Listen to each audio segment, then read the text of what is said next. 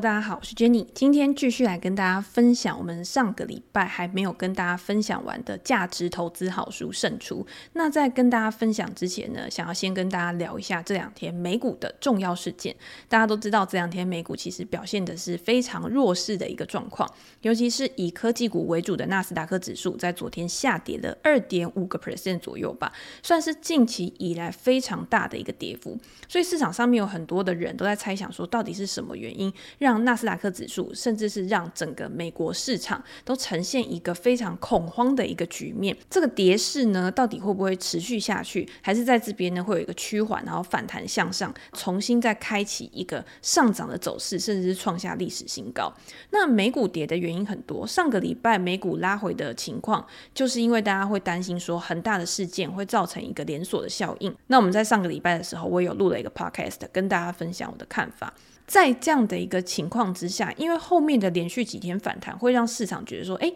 这样的一个效应感觉没有到非常的严重。尤其是你今天去看避险资产，不管是美元啊，或者是黄金，它并没有一个很大幅度的一个上涨。黄金是我们很关注的一个重点嘛，就是你今天黄金它呈现一个非常弱的一个格局，有没有可能会因为一些风险的事件而让黄金的价格止跌回升？在目前的情况看起来，其实就是没。有这样子的一个状况，所以恒大这件事情呢，其实我自己看起来对于市场造成的影响并没有那么大。那你说为什么在连续几天的反弹之后，美股又开始呈现一个下跌的局面？当然就是因为殖利率的问题嘛。那殖利率的问题其实并不是这一两天就发生了。如果大家有在看我们之前的影片啊，或者是有在看我自己的订阅文章的话，其实在上个礼拜，就是这几天殖利率开始去。突破了它过去一段时间的一个横盘整理之后，再加上九月，大家知道联准会利率决议出来，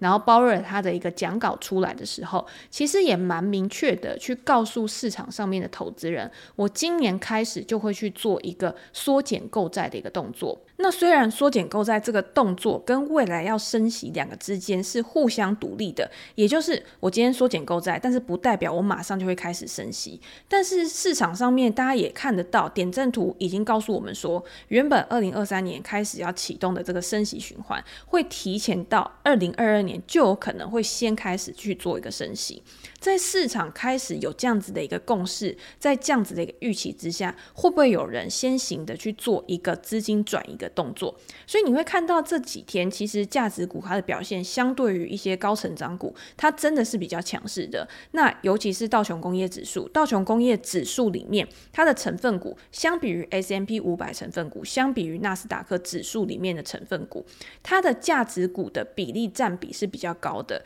金融类股呢，占了道琼工业指数的第二大成分，然后大概是十四个 percent 左右吧。那你今天，如果你今天是纳斯达克指数好了，它光是前面的科技权值股占的成分大概就到了四十几个 percent 左右。昨天有在我的 Facebook 上面发文，我说如果今天你要去看纳斯达克指数，你要去看 S M P 五百指数的表现的话，你一定要去观察这些大型科技股、大型权值股它的一个股价表现，它的一个股价形态的一个走势。那这几档。大型全职股呢，其实我自己看目前的形态都是属于比较偏弱的一个状况，也就是说，它在短期是有可能去做一个拉回震荡的。那在这样的情况之下，之前短期去追高的投资人，他确实是有可能在现在是面临到一个亏损的一个状况。你当然可以说，以长期投资来讲的话，这些公司还是具有很长期的一个成长潜力，但是在短期的这个市场的波动情况，不可能有公司它是独善其身的，它是在这样子一个情况之下。它表现还是可以很强的，所以你要视市场的一个状况去调配你自己的资金，或者是你今天做一个长期投资的时候，你今天看好好大型股的一个发展的时候，其实在拉回买，我们之前有讲过，是风险相对比较小，而且是一个比较稳健的一个策略，也让你降低你自己出手的频率，然后可以压低自己的成本。那这样子，你在长期投资，你是不是可以抱得更稳？就是你自己的持股，其实你是可以拿得更稳的，不会因为短期的市场震荡，然后就去卖掉手上的持股。在未来，如果市场又恢复到呃正常的一个情况的时候，你手上又没有股票，这样子其实是大家最不想要面对到的一个状况嘛。所以我自己在看目前的整体市场的一个概况的话，我觉得除非纳斯达克指数或者是 S M P 五百指数的前几大全值成分股重新的又有一个强劲的动能。去往上，然后去带动整个指数的发展。不然的话，现在有可能就是面临到一个市场类股轮动的一个状况。记得是六月到九月，现在是已经到十月了嘛？这段时间科技股都是很强的。那在十月之后呢？也许下一季，呃，下一季的主流有可能真的又会回到价值股身上。在殖利率上升，然后整体市场环境的一个变化之下，价值股的表现也会比成长股还要好。那刚好有一个读者他有问到我说，因为我在前两集的呃说书里面有提到跨市分析这一本书嘛，那这一本书里面呢，其实我们关注的就是几个，第一个就是债市，第二个就是股市，第三个就是美元。然后美元会去影响到所有商品的一个价格，因为现在很多商品的价格它其实都是用美元去做计价的，也就是它们之间是有一个相对关系的。那最近美元走强，你会看到为什么黄金跟原油它的一个走势却是有差异的？就有读者问到说，这样子的情况到底是什么原因造成的？那我我要想要跟大家讲一个观念，就是今天我们在看跨市交易的时候，我们今天在看每一种资产类别的一个相互关系，然后互相的轮动的时候，其实它不是单一的一个方程式，也不是一个单一的规则。而是在彼此很多的因素，然后交杂，然后互相影响的情况下去做出反应的。以黄金跟石油这两个商品好了，因为最近这两个商品它的价格走势都还蛮大的，尤其是油价又回到了之前一个高点嘛，然后也是我们之前在影片里面有去提过它的一个震荡区间的一个上缘。那有没有可能因为种种因素的原因，然后有动能去推升它去突破上缘的一个压力，然后让它又重新开启了一个猛烈的走势，这个就是我们要去观察的东西。为什么油价最近的表现会这么的强势？包括像天然气的期货价格，在最近的走势也非常的强势。主要的原因就是因为呃欧洲它的天然气短缺的问题，然后去推升天然气价格的一个上涨。那在短缺的一个情况之下，也有很多的工业跟企业，它去转而寻求石油的一个供给嘛。在需求增加的一个情况之下，但是你的增产又没有相应的去做一个增加，所以导致油价的价格，然后也会随之而上升。那今天油价已经到了一个高档震荡的一个情况，接下来就是要看供需面。政策面有没有什么改变？有没有新的资讯加进来，才去带动它下一阶段的一个趋势走势？那 OPEC 的会议呢，会在十月初的时候会有一个呃决定要不要去增产的一个会议嘛？那在油价一直持续上涨的一个情况之下，有可能他们就会去提出一个增产的一个协议，让这个供给可以持续的去追上它的需求。那美国也是一个很重要的一点嘛，因为美国我们之前有讲，它现在也是一个能源的供给国，它有没有办法去增加它？石油的一个供给，然后去平缓油价。因为油价它其实是推升通膨一个很重要的因素。那我们之前也有讲过，就是如果今天油价开始猛烈的一个上涨的话，对于美国的一个通膨数据来说，会变成一个蛮大的压力。那在这个压力之下呢，又有可能会去促使联准会去更早的去提出紧缩的一个政策。所以这个东西是环环相扣的。你今天你要去观察油价的走势，你才有办法去了解说未来市场的一个变化会是怎么样。那如果油价开始一直有持续的喷发的话，我自己会觉得啦，对市场的影响一定不会是太小。那另外一个就是黄金，黄金其实我们刚刚有讲过，就是之前很大的一个事件出来的时候，没有办法去扭转黄金的劣势嘛，就表示说整个市场上面其实对于这件事情的反应其实是相对比较小的。那黄金在什么时候会是最利多的时候、最强势的时候？第一个就是我们刚刚讲的，就是极度恐慌的时候，就是有重大的风险、重大的危机事件爆发的时候，黄金属于避险资产，所以它会有一个很明显的一个反应。第第二个就是极度宽松，然后极度通膨的时候，在这样的一个情况之下，因为黄金具备抗通膨，然后价值储存的功能，也会让黄金在这样的一个阶段有很好的一个表现。但是大家要想，那现在有没有这两个条件去利多黄金，去支撑黄金的价格？就我们来看，现在是没有嘛。所以黄金在目前这个阶段，我自己认为也不是一个最好的一个投资。那最好的投资到底是什么？其实我们还是回归到。到就是股票市场，或者是你今天在做资产配置的组合的时候，把股债去做一个平衡的配置，然后去追求一个长期稳健的一个报酬。那再进一步就是你针对市场目前的一个景气循环，针对市场现在目前的一个状况，去调配你的资产组合，去调配你的投资组合。你可以在里面利用 ETF 去做股债的配置，或者是今天在未来即将要启动的一个紧缩，然后殖利率上升的一个情况之下，去配置相应比较防御性的资产，或者是因应值域上升而有利于他们发展。譬如说像金融股就是其中一个嘛。在这样子的一个情况之下呢，也可以让你的投资组合是相对于科技股，或者是相对于大盘，会是一个更稳健的一个选择。所以回到我们今天要讲的书，我们为什么要讲价值投资的书？其实价值投资呢，是只有在市场跌的时候，你才会看到它真正的价值。因为在市场都在涨的时候，大家会觉得你今天不管用什么方法，感觉在这个市场上面都是很好的，可以去获利的。但是在下跌的时候，可能你今天如果没有做空的话，今天没有向上的动能，只有向下的动能嘛，所以你是赚不到钱的。那今天如果你是采用价值投资，或者是你在过去有观察哪一些公司，它是真的具有长期投资的潜能，它的业务是可以长期持续的去成长的，就是要在市场跌的时候，你才有机会可以去介入，才可以去买入这些公司的股票。所以，我们呢就继续来讲这本价值投资的获利之道，让你在市场动荡的时候呢，其实你也可以慢慢的去思考，到底在现在这个阶段，有哪一些投资标的是更适合你去做一个资金的配置的，有哪一些风险呢？是你在这个时候呢，可以尽量的去避免的，以免在未来市场有大幅度的拉回的时候，你的整体的一个净值会有一个大幅度的受损。你的净值波动太大，对你的一个长期投资报酬率来说，绝对不是一件好事情。那我们接下来就再来讨论胜出的下一章。胜出的下一章呢，其实它在里面就有告诉我们说，到底投资、投机跟赌博有什么样的差异。我们之前有讲过另外一本书的时候，就说其实股票市场就有点像一个赌场，在这个赌场里面呢，有各式各样的标的，然后你可以去选择做投注。那也有各式各样的赌徒嘛，今天有聪明的赌徒，然后跟只是来就是随性啊玩一玩的赌徒，他们在赌场里面的目标是不一样的。今天你在看。看待股票市场的时候，你抱持的是什么样的心态，其实就很重要。那你今天是以一个投资的心态、投机的心态，还是赌博的心态？赌博心态我们就不讨论了嘛，因为其实就很像买乐透，今天就是我钱撒下去，反正有中就是有中，没中就是没中，是完全不会牵涉到评估或者是预测的层面的。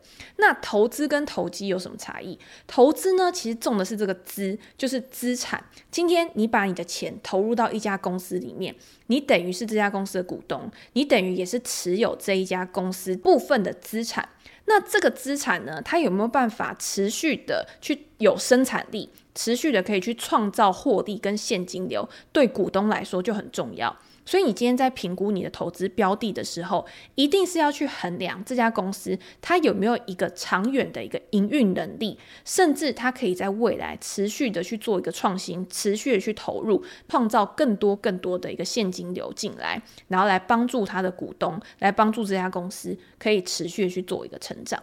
那投机呢？投机跟投资不一样的是，它中的是后面这个机，这个机呢就代表是机会，也就是说市场上面存在着各式各样的机会，这些机会有可能是短的，有可能是长的，有可能是呃突然发生的事件。投机者呢，他会利用各式各样的方法去抓住这些机会，然后去从中去获利。相对于投资呢，它有可能是比较短期的一个操作，不是以未来长期的一个生产力作为目标的。那在选择标的上面呢，当然跟投资就会有一个比较大的差异。所以过去大家在讨论投机跟投资的时候，我觉得比较大的误解是，有些人会觉得说投机其实它就是完全是不理性的，或者是它完全是不了解基本面的一个状况，就是随性的去把你的资金丢到市场里面。但是我自己在看投资跟投机的时候，我觉得他们两个有一个很大的共同点，就是他们其实都很看重安全边际这件事情，只是他们。对于安全边际的计算是有差异的。在投资的时候呢，你重的是资产价值的安全边际；可是，在投机的时候，你重的是价格变化、价格提供的安全边际。在评估上面，在判断上面的时候，你套用的条件跟参数就是完全不一样的事情。所以我自己在看这本书的时候，其实我是很认同作者李杰他的观念。你在看这本书的时候，你也会发现一件事情，就是。作者李杰，他不是全然的，就是我只看重价值投资这件事情。我对于其他风格、其他类型的投资方式，我就是不屑一顾。他其实对于其他的投资方式，他也是很尊重的。而且他认为什么东西是投机？他认为投机行为是根据市场上面价格的波动，你今天价格的涨跌变化是怎么样去形成一个规律的？那你在这些规律的观察之下去找到获利的机会。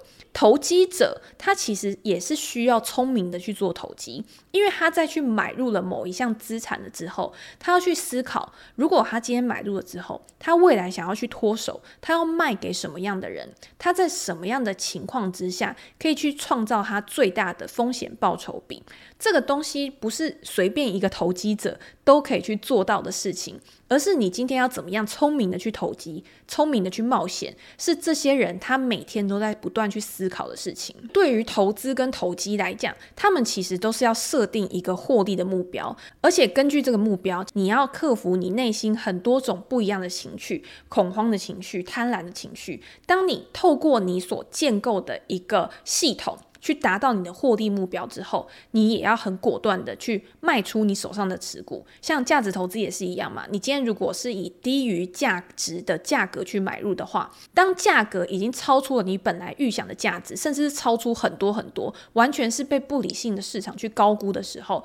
那价值投资者他一样也会去卖出手上的股票啊，他一样也需要一个停利停损点的一个系统，去帮助他更理性的面对市场，帮助他做一个更好的进出场判断。所以大家现在应该已经可以接受，就是说，诶，今天市场上面，不管你是一个投资人还是一个投机者，你所要做的功课，你所要投入的研究跟时间，其实都是不会少的。除非你真的完全就是一个市场上面的赌徒，你是不关心任何的风险的，因为你脑袋里面你只想着，诶，我今天投入了之后，我未来可能会创造多少获利。但是这些获利呢，有可能在某些情况之下会化为一片云烟，就是你什么都得不到。但是他在做这些事情的时候，他他是完全没有想到这些事的。那我们就进阶一步去讲啦。那到底什么是安全边际？因为今天你成为一个价值投资人，或者是你变成一个投资者的时候，我们要怎么样去压低你的一个投资风险，然后去扩大你的报酬？安全边际就是里面非常重要的一个因素。那如果大家是 YouTube 的观众的话，你在看这个投影片的时候，你就会发现市场的价格跟内在的价值，它绝对不是永远是相等的，它一定在某些时候市场价格是高于内在价值的，有些时候市场价格是低于内在价值的。什么时候市场价格会低于内在价值？那有可能是这家公司突然遇到一些倒霉的事情，所以市场对它一片悲观；又或者是整个市场它面临到了一个整体性的一个危机，就像二零二零年的呃新冠肺炎疫情是没有人可以去预测得到的，甚至是像二零零八年的金融危机，或者是像两千年的科技泡沫，反正有很多那种突发性的事件，会造成全部的市场上面所有的投资人都非常的恐慌，全部的人呢。都很想把手上的股票卖掉，然后现金为王的时候，在这样子的一个情况之下，市场上面每一个人都想把股票卖掉，一一定会有某一些好的公司，它也会变成其中的一个受害者嘛。它虽然都有很稳定的一个营运绩效，但是因为市场上面的人觉得这家公司它有可能在未来也会受到影响，所以他赶快先把股票卖掉，为求自保，也不管这家公司实际的一个基本面到底是什么样的状况。这个时候呢，就会导致市场上面的价格是低于公司的一个内在价值的。那什么时候市场价格会高于内在价值？也就是市场也是极端不理性的状况嘛。今天市场上面都觉得这家公司超级棒，他会觉得说这家公司会一直不断的高速成长下去，甚至是他在未来有可能会开创出什么呃创新的商品，可能是现在这个市场上面完全没有的。所以这个时候呢，市场上面投资人会用本梦比，就是用梦想出来的盈余去帮这家公司进行定价。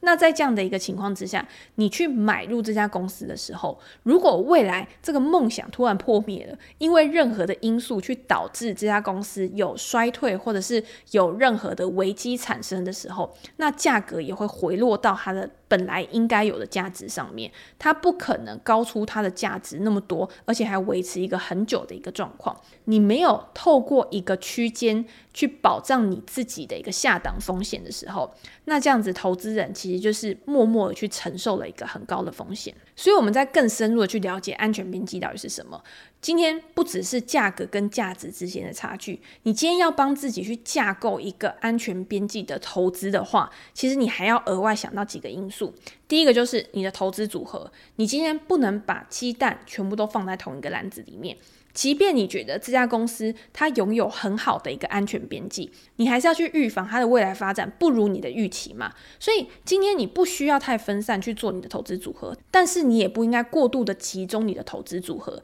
你还是要让整体的一个投资组合呢，譬如说你每一笔的一个最大亏损回推到。去影响你整体投资组合的一个报酬率大概是多少？去这样子去计算出你应该要配置在多少档的投资组合上面。那第二个就是对风险有效补偿的价格。你投资任何一家公司的时候，其实都是隐含着不确定性。你今天你预估的事情有可能会成真，但是也有可能会失败。你一定要去预留你这个失败的空间。当这家公司未来的发展跟你想的完全不一样的时候，你应该要有一个退场的机制。那也因为你接受了这些不确定性嘛，你接受你在未来有可能会有一个亏损的风险，所以今天你在承受这些风险的时候，你一定要以一个。比你原本预期合理的价格再稍微低一点点的，这样子中间的一个差距呢，就是去补偿你承担风险的一个价格嘛。所以这个也是安全边际的其中一项。那最后呢，就是避免价值毁灭的标的。也就是说，我们在看很多公司的时候，我们会觉得这家公司非常的便宜，而且我去计算的时候，它可能也有安全边际。但是呢，这家公司它为什么会让市场这么低估？一定有可能是有潜在的风险、潜在的因素是我们不知知道的。也许它是一个价值陷阱，只是我们还没有发现而已。当你发现这个潜在的风险的时候，你要怎么样去应对？我们可以采取主动权去决定说，我们到底要出场，还是我们要继续持有。而不是让市场逼我们去做决定，然后我们的停损是被迫去做停损的。因为如果今天是一家好公司，我们也没有额外的资金再去投入了，我们只能卖股求现去维持我们现有的一个流动性。所以书里面就特别提醒我们，就是说今天看似便宜的公司，它也有可能会有一个价值毁灭的一个状况。这个价值毁灭的状况，它不一定是公司本身自己的问题，有可能是整个产业的问题，有可能是总体经济因素的问题。比如说，像过去很多的传统产业，它如果现在没有做数位转型的话，它现在也有可能会面临到非常大的一个危机，因为有很多新兴的企业，它可能可以做一样的业务，可是它做这个业务的时候呢，它扩展的速度更快，它的一个成本的更低，它的一个获利能力更好。你没有及早去做准备，你是没有办法跟这些新进的厂商去做竞争的。那你的竞争优势自然而然就是逐渐的减弱。即便你现在看起来很便宜好了，但是在未来有可能它只会变得更便宜，甚至消失在这个市场上面。如果大家有看过《二十一世纪价值投资》这一本价值投资，我觉得也是非常棒的一本书。它里面就有讲，他说新世代的投资，也就是二十一世纪的价值投资，最看重、最看重的不是资产价格，你去评估资产价格的能力，而是你去看这家公司它的一个商业模式，它在未来去把它转化成获利的一个能力，才是最重要的。他的这个论点呢，其实跟《胜出》这本书的作者理解的论点是非常的契合的，因为。李杰他也说，企业不断创造价值的能力，才是长期持有的安全边际。也就是在你做价值评估的这个过程当中，绝对不可能现在只是看一个资产价值，因为资产的价值，今天你随便上个网站，你都很容易、很快速的可以去获取到这些资讯。但是你对于商业的这个理解，你今天你的商业思维如何套用在你的投资决策上面，才是去影响你未来投资成败最重要的一个关键。所以，我们最后呢，就总结。如果你今天想要成为一个价值投资人，或是你想要做好投资这件事情的话，你到底应该要从哪边开始去做准备，然后从哪边开始去充实你自己的一个投资知识？第一个就是从企业的视角来看投资，也就是我们刚刚讲的，你先要去评估这家公司它未来在产业上面，然后它在长期成长上面的一个能力。第二个就是安全边际，你要怎么样去评估出一个合理的价格，然后去买入这家公司的股票，而不是以一个过度高估，在市场情绪非常乐观的时候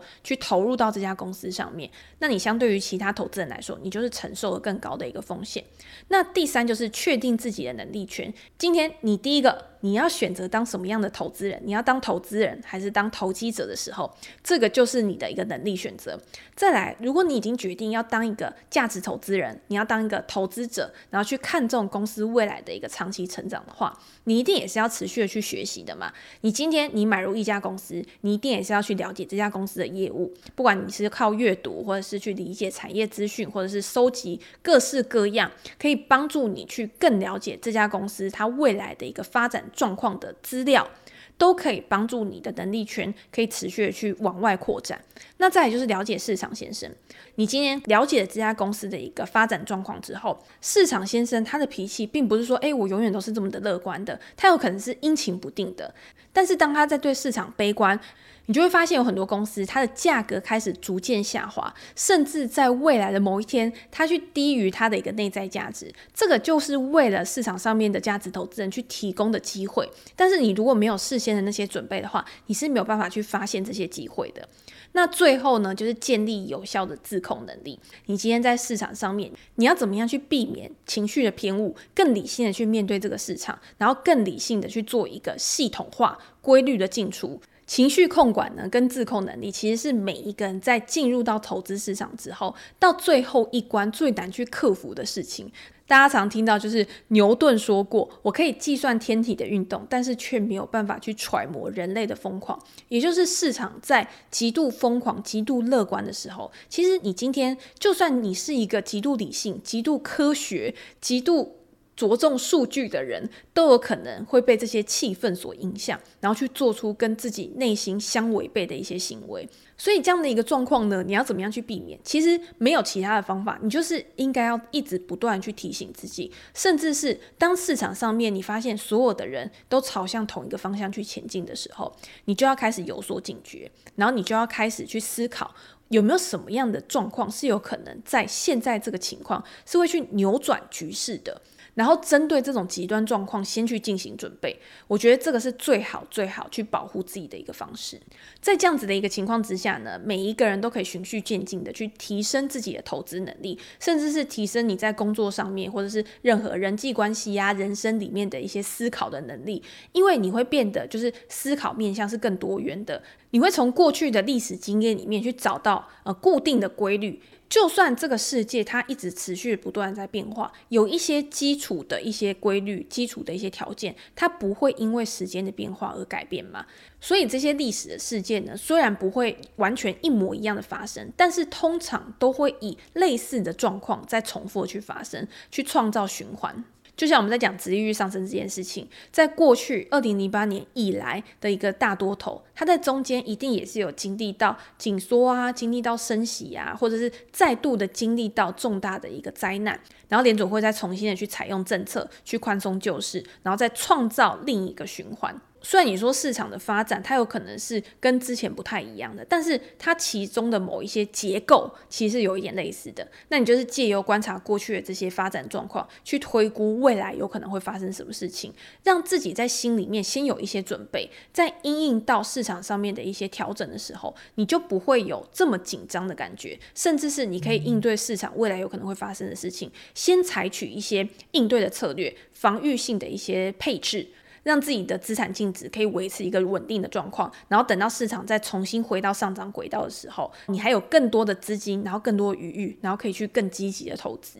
那最后我们就分享书里面讲到塞斯·卡拉曼，也就是《安全边际》的作者讲到的一句话，他说：“成功的投资者总是能将各种要素融为一体。你今天作为一个投资人，你就是要持续的去吸收新的资讯。那这个过程呢，你一定是要对投资这件事情，对阅读、学习这件事情。”有高度的热爱，你才有办法持续的去投入嘛。所以投资这件事情呢，今天不管你要用什么样的方式去投资，只要是最适合自己的，然后你觉得是你真的可以去理解的、真的认同的，你才有办法把它当成一个人生置业去努力的实践它。那也希望每一位读者或者是听众都可以找到最适合自己的投资方式。我们今天呢，分享到这边，记得按赞、订阅、开启小铃铛。那我们今天就先到这边喽，拜拜。